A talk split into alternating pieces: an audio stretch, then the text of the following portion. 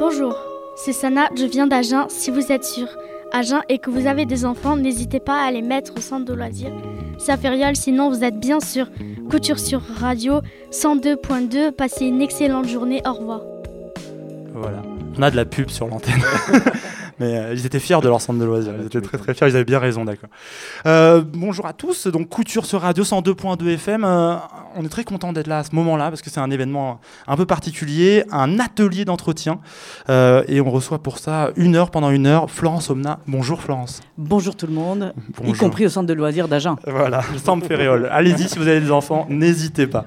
Voilà. Alors j'explique un peu. C'était le concept de l'atelier d'entretien, c'était de proposer à des festivaliers, des festivalières, je sais pas si ça se dit, mais on va le dire comme même, euh, de rencontrer une personnalité du festival. Euh, Florence, ça nous a fait la gentillesse d'accepter de participer.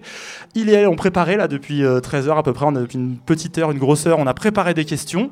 et l'idée, c'est que ce seront, nous, on va juste servir avec Thomas. Bonjour Thomas. Bonjour. on va juste servir de rouage, huiler un peu tout ça. Mais c'est il et elle, toute cette équipe qui va vous présenter un peu ces, ces, questions et discuter avec Florence Omna. je les cite un peu dans le désordre. Valentin, Clémence, Flavie, Hugo, Régis et Emma.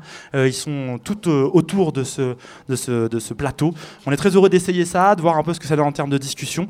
Et on va ouvrir tout de suite euh, les questions, le, bal des questions. Florence, ça se passe avec Valentin. Et Valentin, tu voulais euh, discuter notamment d'un travail qui a mené Florence sur un pays qui s'appelle la Syrie. Exactement, merci beaucoup. Bonjour Florence Somna. Donc vous êtes rendu en Syrie en 2012 pour Le Monde et vous avez passé plusieurs jours avec des rebelles syriens sur Alep. Euh, donc je voulais savoir déjà, est-ce que vous pouvez nous dire le contexte de, la crise syrienne à ce moment-là et comment vous avez été accueillis? Alors le, contexte de la crise était, euh, dans le monde arabe en général, c'était euh, la fin, le début, enfin le début de la fin des printemps arabes. Donc l'Égypte, la Tunisie, la Libye, un certain nombre de pays s'étaient soulevés dans des, de manière très différente chacun, et en tout cas avaient renversé ceux qui étaient à la tête de ces pays contre toute attente contre toute attente. C'est-à-dire que euh, pour tout le monde, l'affaire était entendue. Il y avait là, euh, à la tête d'un certain nombre de pays, des dictateurs, en tout cas des régimes autoritaires, très difficiles à renverser, et c'était impensable. C'est-à-dire que c'était pas de l'ordre de dire on n'y arrivera jamais.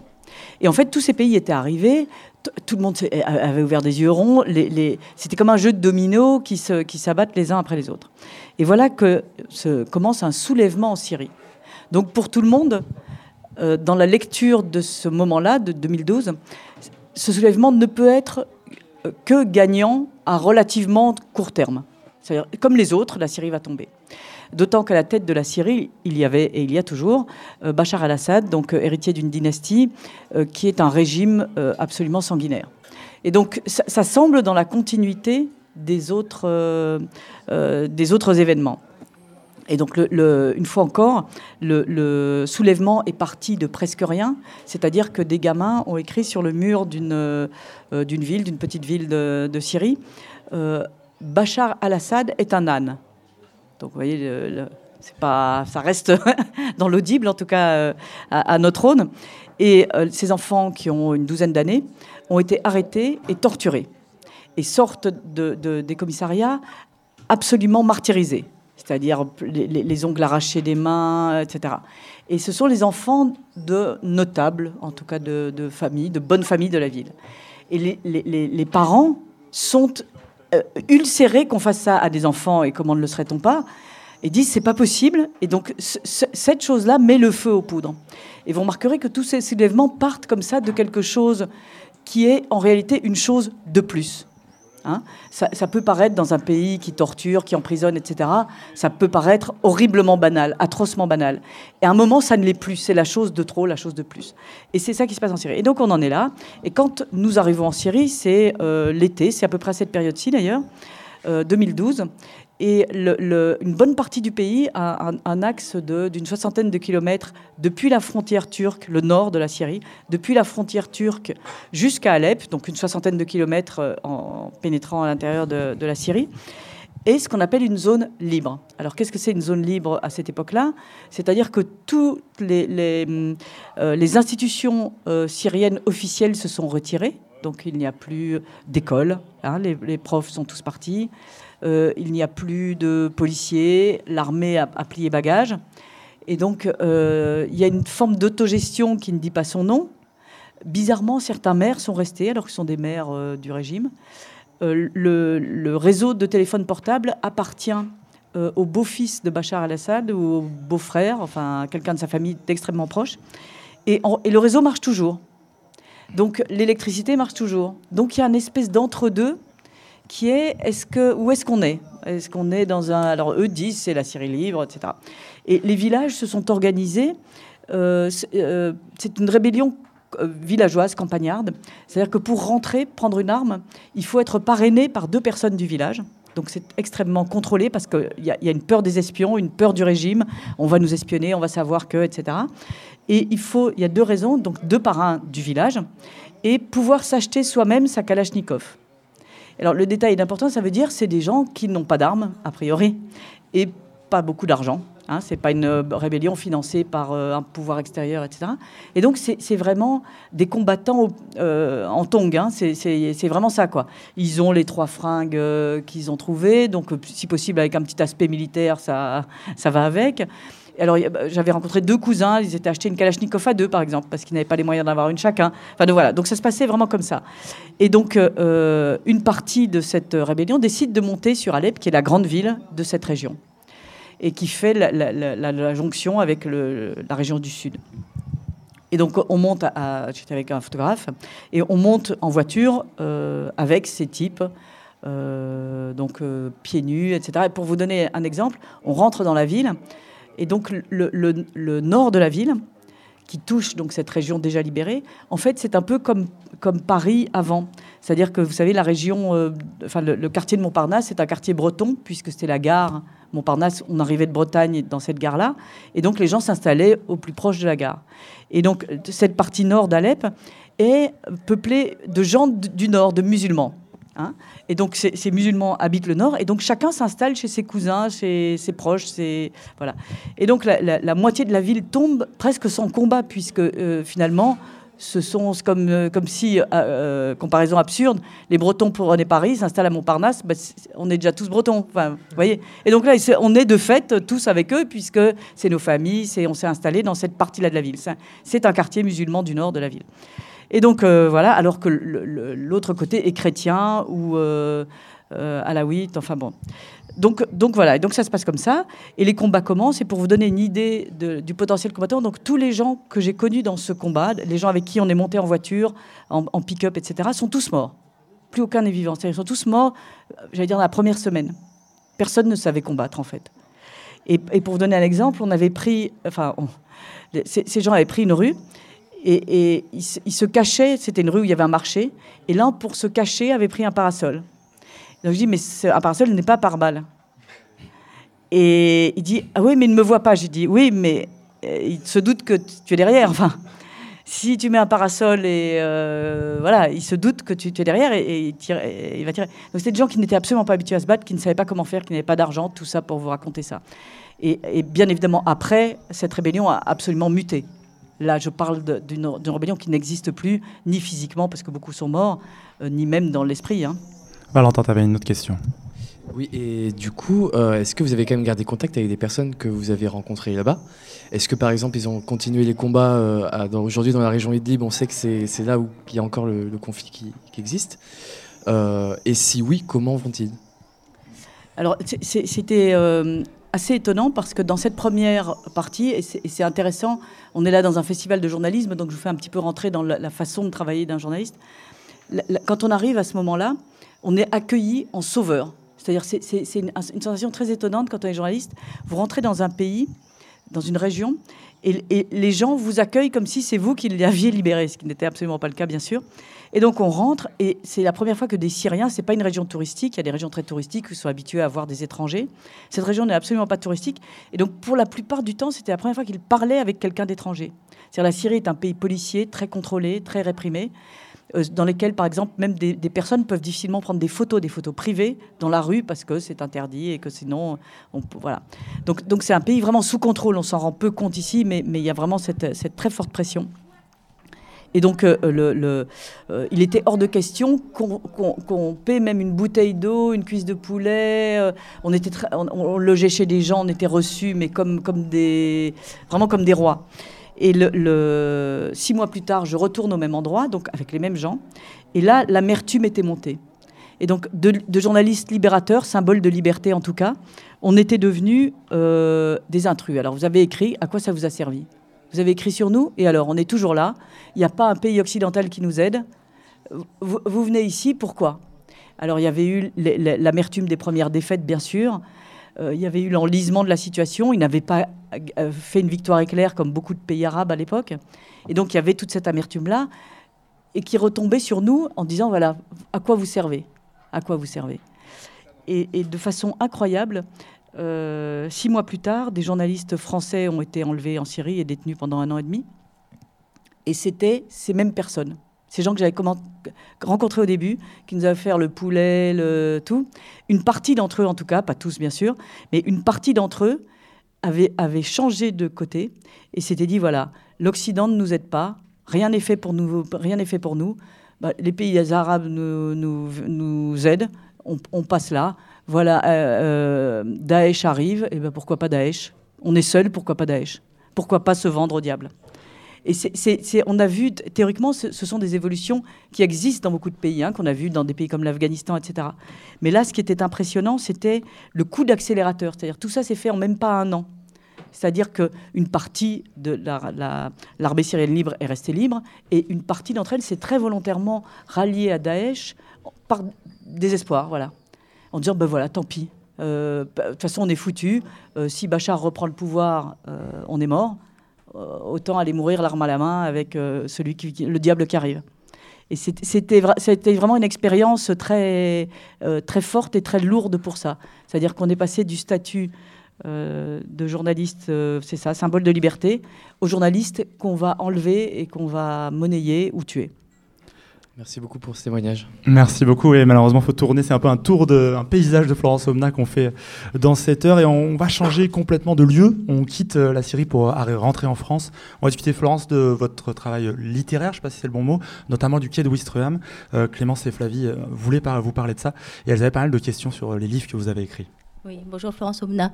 Oui, nous voulions aborder un autre aspect de votre carrière et vous demander, en dehors de votre, parce que en dehors de votre travail au Monde et d'autres journaux, vous êtes également connu pour différents ouvrages comme La méprise sur Outreau et Le quai de Wistreham. Et plus sur l'objet littéraire, euh, vous voulez savoir quand vous faites un livre, vos approches et vos objectifs sont-ils différents d'un reportage paru dans Le Monde? Alors, le, euh, moi, je ne dirais pas que c'est un. Alors, on peut en parler longtemps, mais je ne dirais pas que c'est un travail littéraire. Pour moi, je fais du reportage, de l'enquête, du journalisme, comme je fais. C'est davantage des récits. C'est-à-dire que euh, théoriquement, enfin, rien, ce n'est pas de l'invention, ce n'est pas de la fiction, voilà, pour, euh, pour, dire, les, pour dire les mots. mon travail est assez différent. C'est-à-dire, c'est des thèmes que je pourrais aborder euh, dans un journal, euh, j'y travaille, je, travaille dans un quotidien. Euh, pour la méprise, vous parliez de l'affaire d'Outreau, j'avais couvert le procès pour Libération, journal pour lequel je travaillais à l'époque. Et en, journalisme, en article, la somme des articles que j'ai écrits sur l'affaire d'Outreau est trois fois plus volumineuse que le bouquin que j'ai écrit. Donc, vous voyez, c'est pas que j'étais privé de parole. Parfois, il y a des journalistes qui vous disent voilà, j'écris ce que je ne peux pas écrire dans mon journal, etc. Ce n'est absolument pas mon cas j'ai pu m'exprimer en long et en large sur cette affaire et, même, euh, je vous dis, j'ai écrit très long là-dessus. En fait, l'intérêt pour moi de faire un livre, c'est qu'on s'adresse d'une part à un autre public et on utilise d'autres façons d'écrire. Alors, je m'explique. On se dit, voilà, je vais faire un travail sur le travail précaire. Je vais, travailler. Donc, euh, prenons le quai de Wistreham, on se dit, voilà, je, euh, vais faire un, boulot sur le travail précaire. Euh, c'est quelque chose qui existe en France. Comment je vais m'y prendre? Si je prends des témoignages euh, de travailleurs précaires, ils vont être embarrassés vis-à-vis de leur patron. Ça va être des témoignages anonymes. Est-ce qu'ils vont pas avoir un contre-coup, c'est-à-dire se faire euh, virer après? Donc nous, on a, toujours un problème autour de ça. Si vous prenez à votre compte, si vous dites, écoutez, moi je vous raconte mon expérience à moi, qui n'est rien à craindre de ça, pour moi, l'affaire, enfin, c'était plus facile à raconter. donc, l'idée de faire ça était exactement celle-là. Et alors, il y, a là aussi un, plaisir journalistique à faire ça. C'est-à-dire que l'idée est partie du fait que c'était la crise économique en France, une de plus, j'allais dire. Et je me suis dit, bon, comment rendre compte pour moi, reporter dans mon pays? Et, l'idée était de dire, voilà, je ne sais pas ce qui peut arriver moi, à une femme de, au chômage, n'ayant pas travaillé depuis longtemps, de plus de 50 ans, sans, sans aucun diplôme à part un baccalauréat. Donc cette, cette, catégorie de personnes, la mienne, est considérée comme fragile. C'est les gens qui, sont, qui ont le plus de problèmes d'emploi, etc., etc. Et donc, je vais m'inscrire au chômage et voyons ce qui arrive. Donc moi, femme de ménage, je ne pensais pas spécialement ni faire femme de ménage, ni faire autre chose. Donc l'idée était vraiment de voir ce qui se passe, c'est-à-dire de se lancer un peu sans filet, sans connaître la fin du film. Et travailler sur, une matière vivante, c'est-à-dire euh, qu'est-ce qui arrive quand on est dans ce cas-là, euh, dans un pays en crise. Donc euh, ça, dans un journal, c'est beaucoup plus compliqué parce que votre employeur n'est pas se dit, bah, écoutez, tu veux sauter dans le vide, vas-y, fais ça autrement. pour l'affaire d'Outreau, par exemple, c'était tout à fait différent. C'est-à-dire qu'il y a un procès où 13 personnes ont été accusées à tort. Et la façon de le raconter était de dire, voilà, devant une cour d'assises, 13 personnes. Et on racontait comment l'histoire s'est détricotée, comment ces personnes qu'on nous présentait comme d'horribles coupables ayant violé des enfants avec des chiens, un curé euh, en Belgique, des films porno, enfin c'était une, saga épouvantable, comment cette affaire se détricotait de jour en jour devant le tribunal. Ah mais un tel n'a pas pu y aller, ah mais là il n'était pas là, ah mais là c'est pas possible, etc. Et donc ça racontait l'histoire d'un arbre qui perd ses feuilles, pour faire une comparaison. Et je voulais la raconter, moi, dans un livre d'une autre façon, parce que ce que je voulais montrer, c'est que, euh, en fait, le, juge qui a monté ce dossier n'en voulait à aucune des 13 personnes euh, qui étaient dans le box, euh, voulait au contraire le bien des enfants. Hein, il faisait pas ça pour accuser un tel, pour un règlement de compte ou une chose comme ça, mais disait voilà, je lutte contre la pédophilie et moi, moi aussi, je souhaite qu'on lutte contre la pédophilie. C'est-à-dire que c'était une, grande cause et heureusement qu'elle euh, est davantage poursuivie devant les tribunaux. Heureusement qu'elle est euh, aujourd'hui euh, très fortement criminalisée. Et donc comment tout un tas de personnes qui ont qui, veulent le bien de la société, pour aller vite, qui veulent condamner les pédophiles, arrivent à la plus grande erreur judiciaire? Et donc, c'était le chemin inverse. Comment l'arbre a, eu toutes ces feuilles-là? Comment le complot, j'allais dire, du bon cœur a donné une catastrophe? Donc, c'est l'autre manière de le raconter. Flavie tu... Flavie, tu avais une question. Oui, euh, bonjour. du coup, pour euh, votre livre Le Quai de vous êtes fait passer pour une chômeuse avec euh, un bac pour seul bagage, sans révéler à vos collègues que vous êtes journaliste. Est-ce que l'immersion, ça aide à obtenir des, informations? Est-ce que c'était un choix de départ ou, Alors, c'est une question intéressante et toujours curieuse en France, c'est-à-dire qu'on se dit euh, qui, a utilisé ces méthodes-là Donc il y a tout un tas de gens. C'est un, genre euh, journalistique très, que je n'ai pas du tout inventé, hein, loin de là, euh, qui, existe depuis très longtemps. Et par exemple, une personne, un journaliste américain, l'a fait aux États-Unis. Il s'est fait passer pour noir dans les, les années de grande discrimination aux États-Unis, hein, dans les années 50-60.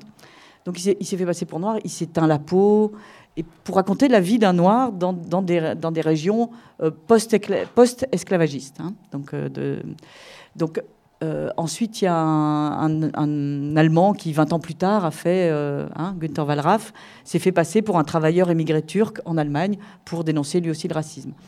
Moi, je l'ai fait pour raconter la précarité, la nouvelle précarité qu'induit euh, la société dans laquelle on vit. On se dit ces, ces problèmes-là. Attendez, vous allez vous teindre la peau pour dire qu'aux États-Unis, il y a des racistes. C'est peut-être un grand moyen. Euh, faire la même chose en, Allemagne, vous déguisez en travailleur. Moi, prendre un balai et un chiffon pour dire attention, les femmes de ménage sont mal payées en France. Ça paraît un moyen extraordinaire et très important pour un but qui semble-t-il. Euh, tout, le monde le sait, enfin, je veux dire, tout le monde le sait. C'est quelque chose de connu. Et eh ben, bizarrement, on obtient des informations sur, sur ces sujets-là simplement en faisant. il faut vraiment le faire. Et, c'est quelque chose de, pas si facile à comprendre, y compris pour un journaliste, en disant Attendez, moi, je n'ai pas, pas passé un an de ma vie à raconter que les femmes de ménage sont mal payées. N'importe quel Français, vous sortez là dans la rue, bah, tout le monde, c'est quelque chose de notoriété publique. Et pourtant, pour le savoir vraiment, pour le comprendre, pour révéler les, mécanismes, vous n'avez pas de raccourci. Il faut passer un an à passer le balai, justement. Et c'est une expérience journalistique forte, euh, euh, intéressante à voir que finalement, c'est le plus petit quotidien, c'est les plus grandes idées reçues qui demandent un déploiement extraordinaire de moyens. Et pas euh, découvrir Careva, centrale nucléaire ou des choses comme ça. C'est pour moi, ça a été une belle leçon. Enfin, j'en ai bien pris plein la tête pour, pour comprendre ça. Et nous avons entendu parler que, le, que votre livre allait être adapté au cinéma par Emmanuel Carrère. Euh, avez-vous un regard sur le film et qu'en attendez-vous? Alors, j'ai aucun regard sur le film. Euh, ni sur le scénario, ni sur les acteurs, ni sur le tournage. Euh, je trouvais intéressant, et pour moi ça faisait partie des choses. Moi j'ai fait un livre et j'ai raconté ce que j'avais à dire.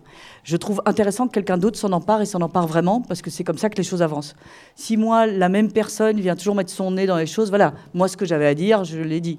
Et je trouvais que c'était un passage de relais plus intéressant si quelqu'un en fait vraiment ce qu'il veut, et non pas de rester là à faire propriété privée, quoi, si j'ose dire. Et donc, moi, ça m'a. Et, d'autre part, j'aime beaucoup Emmanuel Carrère, j'aime beaucoup ce qu'il fait. Et donc, ça m'intéressait de voir comment il a traité ce sujet-là. Donc, j'ai tout fait, j'ai résisté pour, ne pas y mettre mon nez, pour vous dire les choses telles qu'elles sont. Donc, je, n'ai pas approché la zone de Normandie pendant un an. Je savais qu'il tournait en me disant non, non, n'y va pas, tu serais trop tenté, etc. Donc, voilà, donc j'ai tenu bon. Et qu'en attendez-vous? Ça, justement, que quelqu'un d'autre prenne ce relais. Et, pour moi, euh, le faire aujourd'hui, c'est presque dix ans plus tard, finalement. Et, ça m'intéresse de voir est-ce qu'il a vu d'autres choses, il est retourné aux mêmes endroits, certaines personnes. Donc euh, voilà, c'est quand même aussi. J'en attends aussi un petit côté. Euh, dix ans après, est-ce que c'est la même chose? Est-ce que c'est voilà Je compte sur Emmanuel pour ne pas faire la transcription du livre exactement. Une autre perspective. Exactement, exactement. Merci beaucoup. Bah parfait, parfait. On va continuer cette émission. on va aborder doucement un sujet presque connexe de la question de Wistram, celle des gilets jaunes. mais d'abord, on va s'écouter une petite virgule histoire de se rappeler sur quelle radio on est.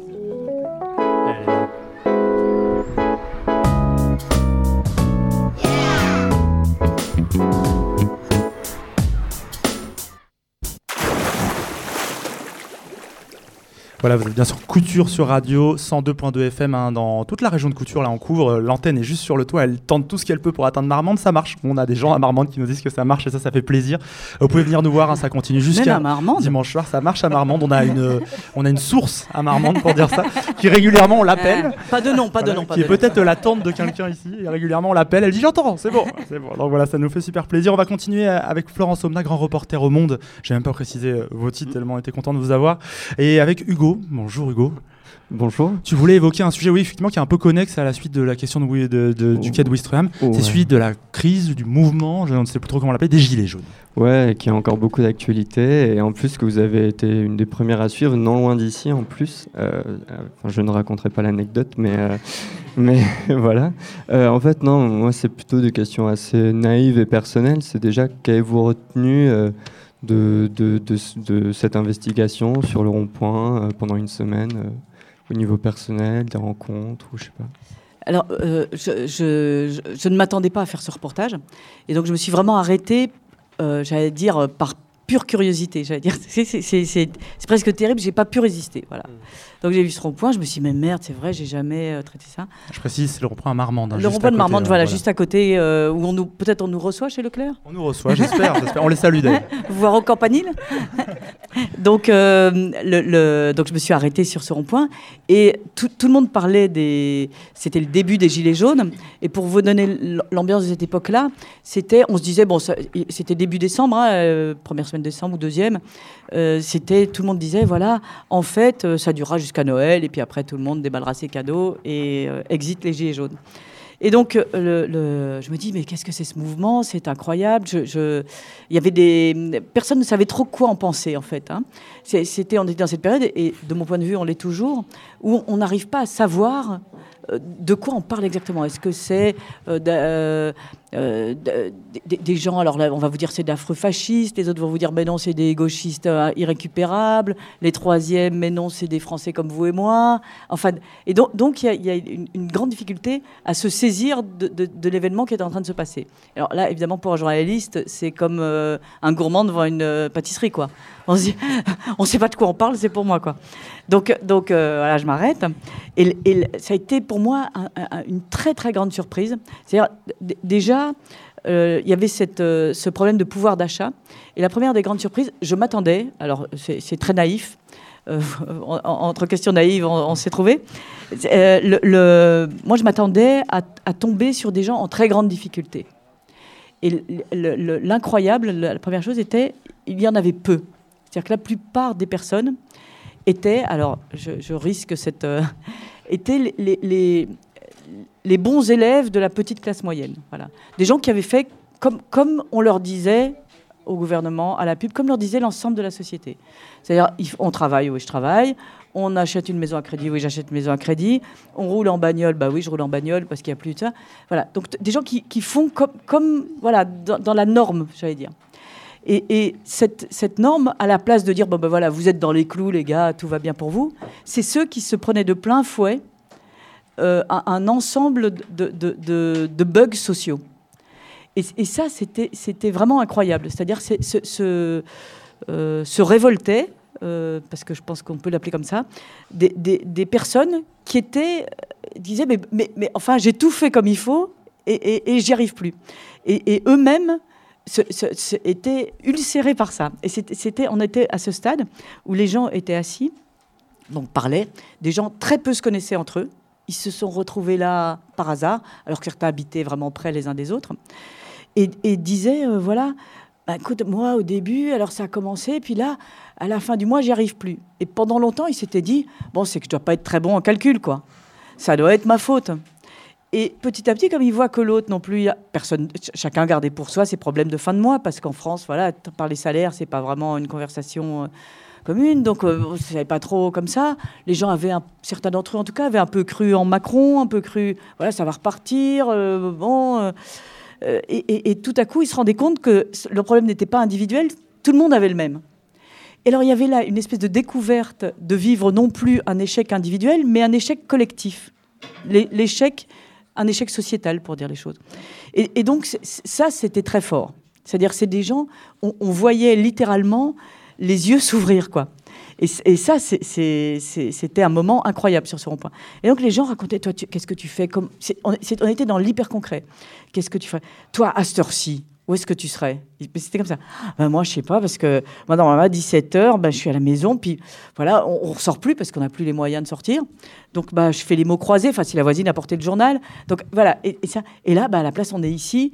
Et donc, il y avait la redécouverte du collectif, du collectif comme euh, mon problème n'est pas individuel et collectif, et du collectif comme ben, on est quand même mieux ici sur le rond-point, mmh. euh, dans un la pluie et le très froid, parce que c'était décembre, à faire griller les merguez que seul à la maison devant les mots croisés. Et donc, c'est ce que j'en ai retenu principalement, enfin, pour beaucoup, c'est ça, c'est cette découverte-là. Et, en fait, quand je vous entends, euh, déjà par rapport, ça me fait, ça me donne envie de faire un parallèle que j'avais déjà envie de poser comme question, c'est que déjà par rapport à la période de tout début des Gilets jaunes, donc fin novembre, début décembre, et à la fois par rapport à, aux qui étaient encore sur les ronds-points et la communication que vous parlez entre eux et, et de la classe qui est, que vous avez rencontrée et qui n'était pas celle que vous espérez forcément croiser. Espérer, c'est pas, le mot. je, pensais, mais c'est vrai, on a des a priori, bien sûr, qu'on part avec nos lunettes en reportage. Ouais, hein. on part, on se dit un problème social, on pense trouver. Euh, c'est juste, ça me fait beaucoup penser au film de François Ruffin, euh, Je veux du soleil. Je vais vous demander si vous l'aviez vu du coup. Et j'ai pas eu le temps de le voir, mais j'avais adoré Merci Patron, donc euh, pas, euh, je pense pas que. Parce qu'il y a beaucoup de similitudes mm. à ce que vous dites et il y a beaucoup de rencontres et de vrais témoignages assez poignants. Oui, bien sûr. Et alors là, et alors il y avait tout ce problème euh, entre, enfin politique, c'est-à-dire politique au sens de qu'est-ce que je vote, hein, pas au sens on fait de la politique ou pas. Et là, par exemple, les gens racontaient, donc ils arrivaient tous, peu se connaissaient, et donc au début, ils avaient cette, cette jolie expression, ils disaient, je suis arrivé la tête dans les épaules.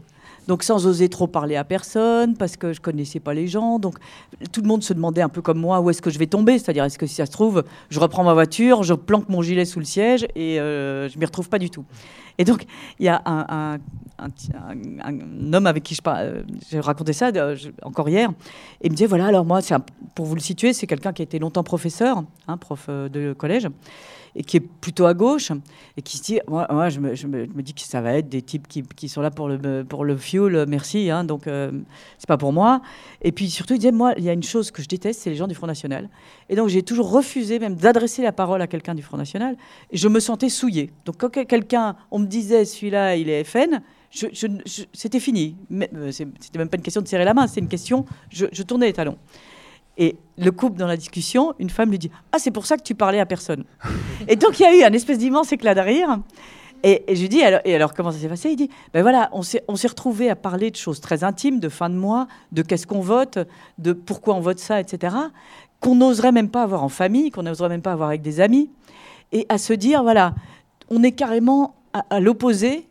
Et, on se retrouve là, qu'est-ce qui, qu'est-ce qui va pas Qu'est-ce qui fait qu'on est rassemblés là et, qu'est-ce qu'on a non plus pas en commun qui fait qu'on est talons, mais en commun. Et, du coup, ça donnait des discussions, ben, je vous dis, cocasses dans ce sens-là, quoi. C'était, c'était vraiment des, espèces de, d'humour très décalé et c'était vraiment des moments forts. Quoi. Ce sujet des Gilets jaunes, ça crée forcément des questions qui viennent. Régis, tu avais une question et euh, avec une réponse un peu rapide et ensuite on laissera Hugo reposer. Oui, j'avais une question et euh, elle est toute simple. C'est est-ce que vous avez rencontré le même syndrome euh, en Syrie et comment êtes-vous accueilli aujourd'hui à Marmande? À Marmande, euh, oh, ça va. Euh, ça va. c'est plutôt. mais c'est vrai, vous avez raison. C'est une prise de conscience peut-être. Il y a ça, mais, mais une chose qui est toujours très, très étonnante pour un journaliste, c'est le rapport à celui, le miroir qu'il tend à la personne qu'il interviewe. Et donc, vous, euh, soit vous pensez, euh, vous, pensez toujours quelque chose, mais je vous donne un exemple. À Quai je tends le miroir à un, monsieur qui a une entreprise de ménage. Et donc, le gars se, fait, pas désinguer, mais enfin, disons qu'il n'a pas un rôle très, très glorieux dans l'ensemble. Ce gars-là, par exemple, après le bouquin, est venu me voir en disant Merci, quel livre extraordinaire. La page dans laquelle je parle de lui sans en dire beaucoup de bien euh, est affiché et surligné derrière son bureau, comme si c'était euh, le diplôme du bac. Et donc, voilà, et donc là, on se demande toujours. Par contre, vous avez d'autres moments où vous pensez être tout à fait en sympathie avec les gens, ou en tout cas, où vous avez envie de faire porter leur voix, et où ça se passe très mal. Une femme de ménage de, de Wistreham, par exemple, certaines m'en ont atrocement voulu, en disant, mais comment vous, vous racontez qu'on est exploité, vous racontez qu'on est humilié et qu'on n'est pas syndiqué, ce qui est vrai, et qu'on ne se bat pas. Donc on est doublement idiote. On se fait avoir et en plus on ferme nos gueules. Merci du, message, Madame Aubenas. Voilà. Donc vous voyez, c'est toujours, c'est en effet, le, vous avez raison, c'est une chose très particulière que la réaction des gens dont vous faites euh, le portrait ou vous racontez. Et c'est très difficile à manier et c'est souvent des grandes déconvenues et pour eux et pour nous. Mais c'est, je veux dire, c'est, propre. Un photographe, euh, c'est pareil. Je vais prendre votre photo, je vais vous dire, ah, qu'est-ce que vous êtes beau là-dessus, c'est incroyable. Vous allez dire quoi Elle est horrible, voilà. Bah, c'est comme ça. Hugo, une dernière question peut-être sur cette thématique gilet jaune, et après on passera à la question de la grande distribution sur laquelle Florence Omna travaille actuellement. Euh, bah après c'est une question assez généraliste par rapport au métier de journaliste du coup. c'est en fait c'est euh, après quel, quel regard avez-vous porté sur l'évolution que les médias enfin portaient sur les gilets jaunes et parfois un peu sur le voilà, les casseurs, tout ça, tout ça, alors que vous avez eu l'occasion de les rencontrer, de parler avec eux Je pense qu'il y a eu euh, l'ensemble de la société qui, était très, très favorable, qui portait, portait, un regard très sympathique aux Gilets jaunes pendant longtemps, euh, a, un peu changé son regard aussi à partir du moment où les Gilets jaunes sont devenus pas simplement les gens du rond-point, mais les gens du samedi après-midi. Et les gens du samedi après-midi, c'est les gens qui, dans les grandes villes, euh, euh, se castagnent avec la police, etc. Donc, je pense, euh, non pas qu'il y ait deux catégories de gilets jaunes, parce que parfois, on peut appartenir aux deux catégories, hein, aller faire le, coup de force à Bordeaux, Paris, ailleurs, et être sur un rond-point dans un petit espace ensuite. Mais ce n'est pas forcément les mêmes. Et je pense que, que l'évolution du mouvement, la radicalisation pour partie, a, changé le regard qu'on portait sur eux. C'est-à-dire que pendant longtemps, c'était, on, les aimait mieux, allez, un peu victimes que, dans, l'image qu'ils ont là. Mais la chose qui a, aussi été, qui m'a beaucoup surprise, c'est que euh, les gens, quand je, parlais des violences, j'en demandais, voilà, alors des gens, je vous dis, en décembre, on, euh, arrêtait les gens, enfin, les gens, euh, les gilets jaunes arrêtaient les gens au carrefour. Si la voiture euh, on avait un peu bougé le rétroviseur, c'était un drame. Ah, excusez-moi, je suis désolé, j'ai pas voulu. Enfin, euh, euh, si vous parliez d'une voiture brûlée dans un quartier de Paris, c'était quoi les salauds de casseurs, etc., etc. C'était pas du tout des gens portés là-dessus, voire des gens la condamnant très fermement et presque parfois de, manière exagérée. Donc, donc et, quand on demande aux mêmes, mais qu'est-ce que vous pensez de ce qui se passe à Paris, qu'est-ce que vous pensez de ce qui se passe à Bordeaux, peu les condamnent. J'en ai très peu. Euh, alors, je pense que ceux qui les condamnaient ont quitté les ronds-points aussi. Ceux qui restent, y compris les mêmes, euh, portent un autre regard sur euh, la violence en politique. Et donc, je pense que ça fait partie de leur, leur regard aussi sur la politique aujourd'hui, sur la manière de se faire entendre. Et de fait, si on prend des relations mécaniques, c'est-à-dire quand est-ce que euh, des, primes ont été versées, quand est-ce qu'il y a eu des choses. Alors après, je ne parle pas du montant des primes et de leur... Euh, mais en tout cas, c'est quand la violence euh, s'est mise en marche. Donc le, débat est beaucoup plus vaste que simplement je constate les dégâts et moi-même je ne suis pas, je, vais vous étonner, je ne suis pas pour la violence en politique, je vous le dis très fermement et, sans aucune ambiguïté. C'est-à-dire moi je ne pense pas que ce soit euh, dans un pays comme la France le moyen idéal de se faire entendre. Pour ces raisons-là, parce que vous aliénez une partie de la population, etc. Maintenant, je, trouve intéressant d'en débattre. Je trouve que le, débat est intéressant. Je trouve intéressant d'entendre les arguments. je trouve passionnant de voir qui tout à coup mute. Hein. Euh, cette dame euh, qui était là, euh, gentille, qui faisait griller ses merguez, qui vous dit Ah, moi je suis pour marcher à l'Élysée et tout brûler. Vous dites Attendez, madame, on s'est connus il y a un mois, c'était pas du tout la même chose. quoi. Et donc, c'est une évolution, j'allais dire, collective de l'ensemble d'un pays de l'ensemble d'une société qui tout à coup regarde autrement, euh, d'un autre côté qui se radicalise. Enfin, voilà. Et je, trouve ça très intéressant euh, d'en arriver là tous ensemble. Et euh, ce pourquoi je trouvais important que des Gilets jaunes viennent parler, un, viennent débattre dans un endroit comme Couture, qui est un festival de journalisme, c'est précisément pour ça. C'est que je pense que quand les choses mutent à ce point, que, des questions graves, importantes comme celle de la violence euh, viennent euh, sur le devant de la scène, grave et importante, parce qu'elles font des blessés en vrai. Hein. Là, c'est pas, on n'est pas dans un débat théorique. Il y a des gens qui ont réellement été éborgnés, d'autres qui ont, voilà, des, forces de l'ordre qui ont elles aussi été touchées. Tout ça, tout ça est un débat réel et important. Et je trouve que c'est il faut absolument qu'on reste tous ensemble pour en débattre sans s'invectiver. C'est-à-dire, c'est un débat qu'on doit résoudre collectivement. Et si on ne le fait pas, c'est là où les choses tournent mal. Et donc, euh, euh, que, que, les rues de Paris soient pleines de fumigènes, euh, on peut le regretter, ne pas le regretter, mais il faut en parler, il faut en débattre et rester ensemble et rester assis aux mêmes tables pour le dire. Moi, je pense si, moi, je pense tout à fait l'inverse de vous, mais comment on va avancer ensemble maintenant que ça se passe? Justement, ce, sujet, on en a déjà débattu euh, hier avec les Gilets jaunes de Marmande sur Couture sur Radio 102.2 FM. Euh, si ça, on a envie de continuer, je vois ta frustration, c'est normal. Juste pour dire merci. on pourra continuer à en parler demain aussi avec David Dufresne, le même type d'atelier, 11h midi. Euh, il sera ici et si vous venez une heure avant, inscrivez-vous. on prépare des questions et 11h midi pour en discuter avec David Dufresne qui bosse beaucoup sur la violence et notamment la violence policière, qui est aussi une question sur la montée de la violence. On va changer de sujet, on va se diriger vers la question de la grande distribution. vous travaillez en ce moment dessus, Florence Omna, et Régis voulait en parler avec vous. Bonjour Florence. Donc vous travaillez actuellement sur la grande distribution. À quelles questions voulez-vous répondre avec cette enquête? Alors d'habitude, en chef. Normalement, je, devrais prendre un air évaporé et dire non mais je travaille là-dessus mais je peux pas en parler parce que justement je suis en plein travail. Et donc les journalistes, je vous le dis tout net, ont un petit défaut que vous comprendrez bien ici à la campagne, c'est que euh, les sujets c'est comme les coins à champignons on les donne pas. C'est vrai, vous êtes tous d'accord. Hein Complètement. Donc théoriquement, là, normalement, là, je suis en train de, euh, de parler d'une chose. Euh, ah bah écoutez, je sais pas, je suis en plein boulot, je peux pas trop vous en parler. Donc là, c'est vrai que le Monde fait régulièrement des, séries d'été. Euh, et donc, je, fais une de ces séries d'été, donc qui parle de thèmes qui sont pas forcément l'huile solaire et, et, autres moustiques. Mais euh, le, choix que j'ai fait, moi, est de parler de la grande distribution. Ce qui m'a intéressé dans ce débat, c'est parti des Gilets jaunes, justement, euh, parce que j'étais frappée de voir qu'au au, rond-point, en général, il y a un Leclerc, un Intermarché, un Auchan, un Super U, un ce que vous voulez, et, et que ça fait partie de ce même univers. Et qu'on parle souvent de la grande distribution euh, aux abords des grandes villes et peu dans la ruralité. Et dans la ruralité apparaît très clairement quelque chose qu'on voit moins dans les grandes villes où la, grande surface et la très grande surface est grosso modo un lieu anonyme qu'on déteste mais dans lequel on va euh, parce qu'il euh, faut bien acheter de l'huile et du vinaigre.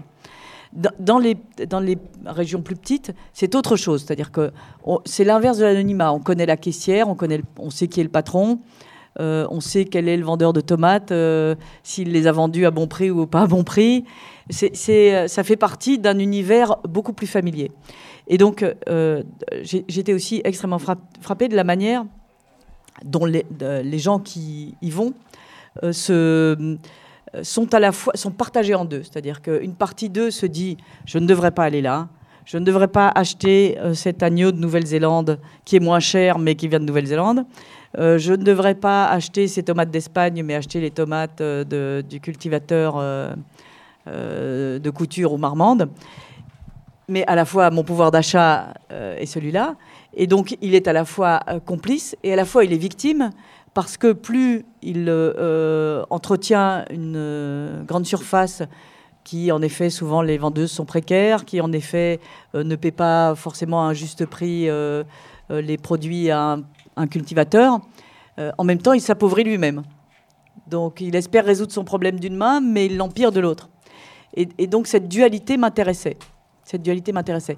Et, l'autre chose, c'est que je fais partie de cette génération pour lesquelles euh, le, rituel, il y avait le rituel du dimanche matin pour la messe pour certains, et nous, il y avait le rituel du samedi après-midi euh, à Auchan, avec le caddie, et c'était magnifique, la fête foraine, regarde tout ce qu'il y a, trois sortes de chocolat, mais oui. Et donc voilà. Et, ça, maintenant, on a passé ça on a passé ça, Carrefour licencie, euh, Conforama ferme ses magasins. Euh, donc on, est à une mutation de ce modèle-là de, distribution. Et donc c'est avoir un modèle en crise est toujours intéressant. Donc c'est ça qui m'intéressait dans cette enquête. Est-ce que vous avez noté des faits qui vous ont surpris au cours de cette enquête? Est-ce qu'il y a des idées reçues qui ont volé en éclat Est-ce qu'il y a des anecdotes qui pourraient intéresser nos auditeurs? Coin à champignons. C'est la réponse. Non, non, je, rigole, je rigole. mais mais euh, euh, des, idées reçues toujours, parce qu'on. déjà, l'idée de faire ça, euh, de faire ce sujet, il y, a quelque chose qu'on voit peu dans le métier de journaliste. C'est la manière dont on travaille un sujet, dont on travaille sur un sujet, va considérablement modifier ce que vous allez en écrire. Alors, je m'explique. Sur la grande distribution, vous pouvez faire, il y a eu un bouquin formidable de l'écrivain Annie Ernaux, que vous avez peut-être lu, qui s'appelle euh, Regarde les lumières, mon amour, et qui raconte comment elle fait les courses à l'hypermarché. Et donc, c'est quelqu'un qui pousse le caddie, qu'est-ce qu'elle met dedans, qu'est-ce qu'elle est furieuse, pas furieuse, etc. Bon. Et, qui raconte ça, et c'est un, très bon livre. Hein. donc c'est, il y a eu euh, de multiples mémoires de caissières que j'ai tous lus scrupuleusement et qui racontent l'autre côté, c'est-à-dire que euh, Arnaud, elle raconte celle qui paye et l'autre, elle raconte celle qui encaisse. Donc, il y a eu pas mal de choses de faites sur les hypermarchés. Moi, donc, je me dis, tout ça, les Français le connaissent, les lecteurs le connaissent. Donc, qu'est-ce que je peux raconter, qu'est-ce que je peux apporter qui ne soit pas, euh, en tout cas, euh, aussi connu que ça? Et donc, moi, ce, que je voulais faire, c'était la vie quotidienne d'un hypermarché. Donc, aussi bien ce que pense le directeur, qu'est-ce que fait le directeur, qui l'embauche, euh, comment ça se passe dans sa tête, pourquoi il choisit de mettre ça en rayon, pas ça en rayon, etc. Du client, donc faire une espèce de, euh, voilà, de, portrait euh, multiple de, de, la vie quotidienne dans un hypermarché. Donc mon idée était celle-là. Et comme toujours, vous avez vu, vous avez cru comprendre à ma première réponse que je ne suis pas très fan aujourd'hui des hypermarchés en tout cas du modèle qu'ils induisent. Hein. J'y vais comme tout le monde, avec cette dualité comme tout le monde. Mais en tout cas, euh, c'est un, modèle que je trouve qu'il est bon de questionner, en tout cas aujourd'hui. Et bien évidemment, quand vous y allez, et, c'est en ça que le reportage est salutaire, c'est que dès que vous rencontrez quelqu'un, vous avez tendance à le trouver plus sympathique que ce que vous pensiez. Euh, un patron de supermarché, vous dites Oh là là, bonjour. Évidemment, il n'est pas comme ça. Évidemment, il a sa logique. Et rentrer dans la logique de quelqu'un a priori dont vous ne vous sentez pas proche, c'est passionnant. C'est passionnant. Et donc ça, tout ça m'a passionné. Donc pourquoi maintenant on embauche des hommes pour, à la caisse? Et pourquoi on ne le faisait pas avant? Pourquoi les hommes postulent? Pourquoi euh, qu'est-ce qu'on met euh, euh, Pourquoi les hypermarchés qui ont longtemps fait attention à être un peu comme des grands entrepôts Pourquoi aujourd'hui ils veulent ressembler à la crémière du coin? Donc qu'est-ce qui est en train de se fabriquer? Tout ça, je ne m'y attendais pas du tout. Et, ça, c'est vraiment très intéressant. toute mutation, tout, endroit en mutation est terrible parce que vous allez induire quelque chose. On parlait de la Syrie. Moi, la première, quand il a fallu parler de ces mois en Syrie, à l'époque où j'en ai parlé, je pensais, que, je pensais comme tout le monde que Bachar allait tomber. J'en étais sûr. Alors, euh, peut-être qu'il tombera un jour, mais en tout cas, je pensais qu'il allait tomber assez vite. Plus Là, on est six ans plus tard.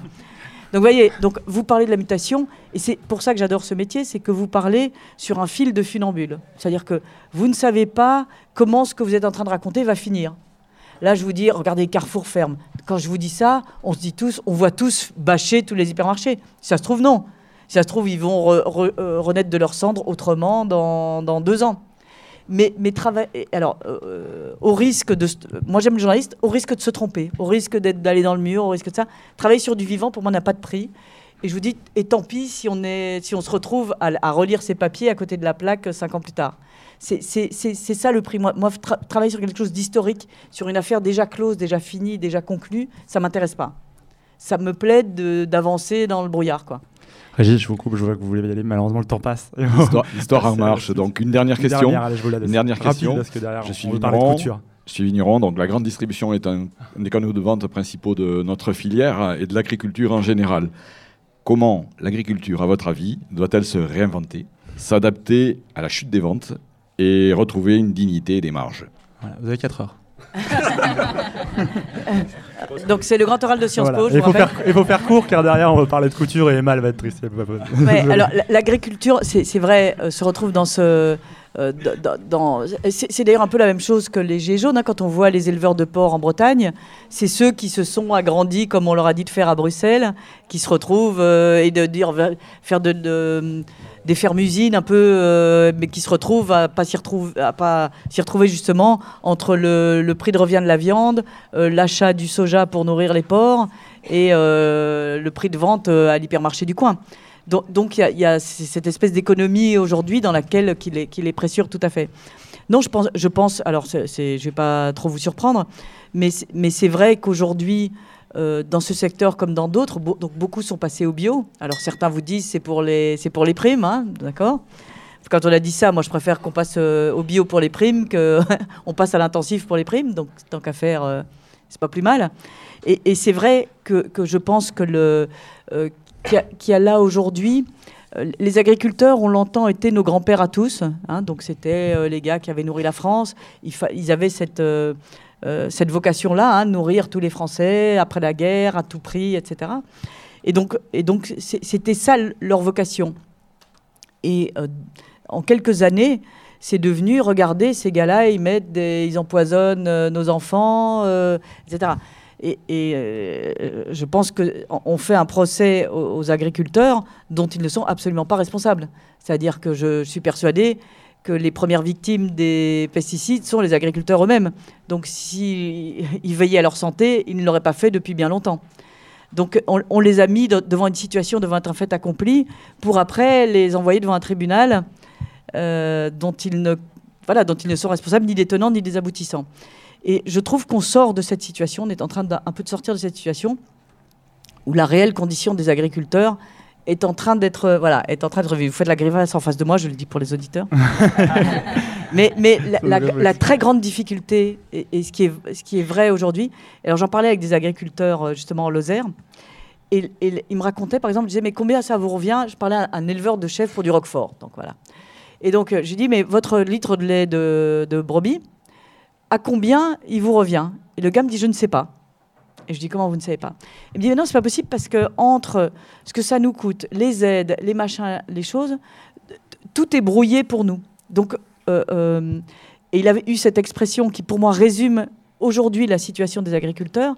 Il, me dit, désarmé, il me dit, moi, je ne vends pas mon lait, on me l'achète. Et, tout est résumé, c'est-à-dire que le, gars ne maîtrise plus rien. Il en est à ce point terrible où il ne maîtrise plus. Il a travaillé, etc. Et il ne maîtrise plus ce qu'il vend. Son... C'est-à-dire, on dit on va retirer les aides, mais si on retire les aides, toute la pyramide s'écroule. Mais euh, si on les achète, si on dit bon ben très bien, alors mettons la viande au réel coût. Mais vu le système de distribution actuel, si on la met au réel coût, personne ne l'achètera. Et donc on est dans un espèce de truc où tout se tient.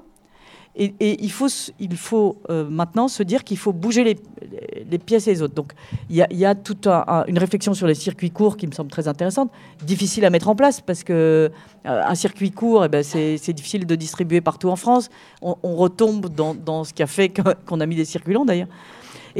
Mais, je pense qu'aujourd'hui, c'est autour de ça qu'il faut évidemment travailler. C'est-à-dire, c'est alors dans l'hypermarché où j'étais, bah, euh, chose incroyable. Ils, se sont rendus compte que donc les Français protestent en disant on ce truc. Alors on disait voilà on fait le prix de l'agneau de Pâques, euh, euh, voilà gros gros truc sur les prix. Alors maintenant les gens ont compris qu'il y avait des étiquettes qu'il fallait les lire. Alors ils disent oh, moi je veux pas de l'agneau de Nouvelle-Zélande justement. Et donc ils ont fait des bacs dans lesquels il y a Made in France. Donc, alors il y a écrit, voilà, ça, ça vient de telle ferme, ça, ça vient de telle autre ferme, à tant de kilomètres d'ici. Donc, très, très tracé et très, très visuel. Et ils se sont rendus. Alors, c'est plus cher, enfin, c'est- un circuit court, plus cher que l'agneau de Nouvelle-Zélande, bien évidemment, mais que les gens l'achètent davantage. Et donc, que, ce qui était euh, un obstacle pendant un moment, c'est plus cher, devient, mais si c'est français, euh, ou si c'est circuit court, ou si c'est machin que je connais, eh ben d'accord. Et do- donc je pense que, que le, euh, que, une fois encore, les gens s'en tireront. Ça passe par une éducation du consommateur aussi.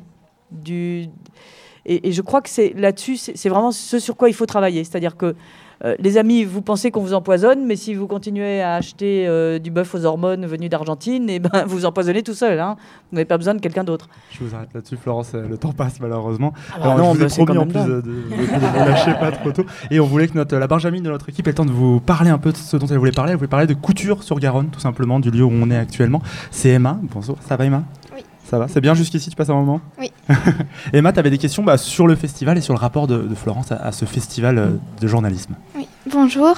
Euh, vous étiez déjà présente euh, l'année dernière au festival. Euh, pourquoi vous êtes revenue cette année? Euh, J'avais oublié ma brosse à cheveux. Non, c'est pas vrai. je n'ai pas de brosse à cheveux, je te dis, je te donne un scoop. Donc, le, le- hum, écoute, c'est parce que euh, ça m'a beaucoup plu. C'est-à-dire que moi, ce qui, me plaisait dans un festival comme celui de couture, c'est que, euh, je te cache pas, ça m'arrive d'aller dans un festival de journalisme, parce que, à quelques détails, tu as vu que j'adorais mon métier, que, voilà, que donc euh, ça m'intéresse d'en parler, ça m'intéresse de, débattre de la façon dont on travaille, etc., y compris d'un niveau technique. Et donc, j'aime les festivals de journalisme, enfin, pas tous, mais en tout cas, ça m'intéresse toujours d'avoir ce débat-là. Ce que j'aime à Couture, c'est que c'est un des seuls festivals de journalisme qui n'est pas hors sol, qui n'est pas, euh, voilà, euh, on va être entre professionnels, on va s'enfermer au Palais des Congrès, on va se faire ravitailler par hélicoptère, et autour, il y a des êtres vivants sur lesquels on est censé travailler, ben, pff, bof, hein, on est quand même mieux entre nous. Donc, ce qui m'intéresse à Couture, c'est exactement de, que tu m'interviewes. C'est-à-dire qu'il n'y a pas un entre-soi qu'il y a souvent dans les festivals de journalisme. C'est-à-dire qu'on est dans un territoire réel, avec euh, des enjeux, avec des gens qui sont là, avec euh, et, ça, ça n'a pas de prix. C'est-à-dire c'est euh, un des seuls festivals où sont, on fait du journalisme, y compris avec ses lecteurs. Et voilà, et c'est pour ça que je suis à couture, y compris avec des gens qui veulent pas vous lire, des gens qui vous engueulent. Ah, les journalistes, j'en ai marre, je les déteste. Regardez, il y a un atelier. Pourquoi tant de haine? Je peux vous dire que cette haine existe. Mais si on n'est pas les premiers à en débattre et en débattre avec euh, ceux qui la portent et ceux qui ont envie d'en parler, alors il faut mieux aller se coucher. Euh, Quel travail vous menez avec les habitants en, en couture de, sur Garonne? Alors, avec les habitants de Couture, justement pour cette raison-là, je trouvais important parce que euh, viennent au festival de couture pas simplement les, habitants du village. Donc viennent aussi des gens de plus ou moins loin, des gens de Paris, des gens de Bordeaux, des gens de Toulouse, des gens de- de- d'ailleurs. Et je, je trouvais intéressant qu'ils voient où ils sont. Donc vous êtes à Couture-sur-Garonne. Et donc, qu'est-ce qui se passe à Couture-sur-Garonne? Euh, eh ben, euh, je, trouvais intéressant euh, qu'on parle des problématiques de cette ville, puisque c'est là qu'on est. Et donc, raconter les inondations, l'école à une classe, raconter, voilà, comment on vit à Couture-sur-Garonne, où on est. Donc, je, pense que l'essentiel est, de faire ça. Et donc, à, 19h sur la cale, par exemple, on fait un débat sur, je fais avec le maire de Couture, une anthropologue, etc., un débat sur les inondations parce que ça touche la ville de Couture, parce qu'on est à Couture, et qu'à Couture, on parle aussi de couture et de la façon dont on y vit. D'accord. Euh, Est-ce que vous avez des projets dans la région en tête pour l'avenir? Euh, non, mais euh, la région se charge de m'en mettre en tête. Je vous ai raconté les Gilets jaunes. Ici, les gens sont assez forts pour voilà, pour c'est un petit territoire. donc on voit bien, ça fait il y a une espèce d'effet de loupe. Et je, vous donne un exemple de ça, c'est que ce matin, par exemple, j'étais à une manifestation sur les, les, violences faites aux femmes, les féminicides, les femmes qui meurent sous les coups. Et donc, ça, existe, euh, ce, débat, il existe non seulement à Paris, à, Couture, etc., mais partout en France. Hein, c'est devenu un grand débat national.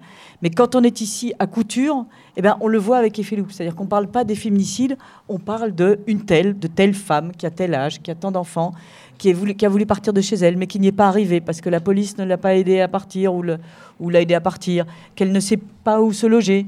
Et donc, on, se retrouve avec du concret, du réel.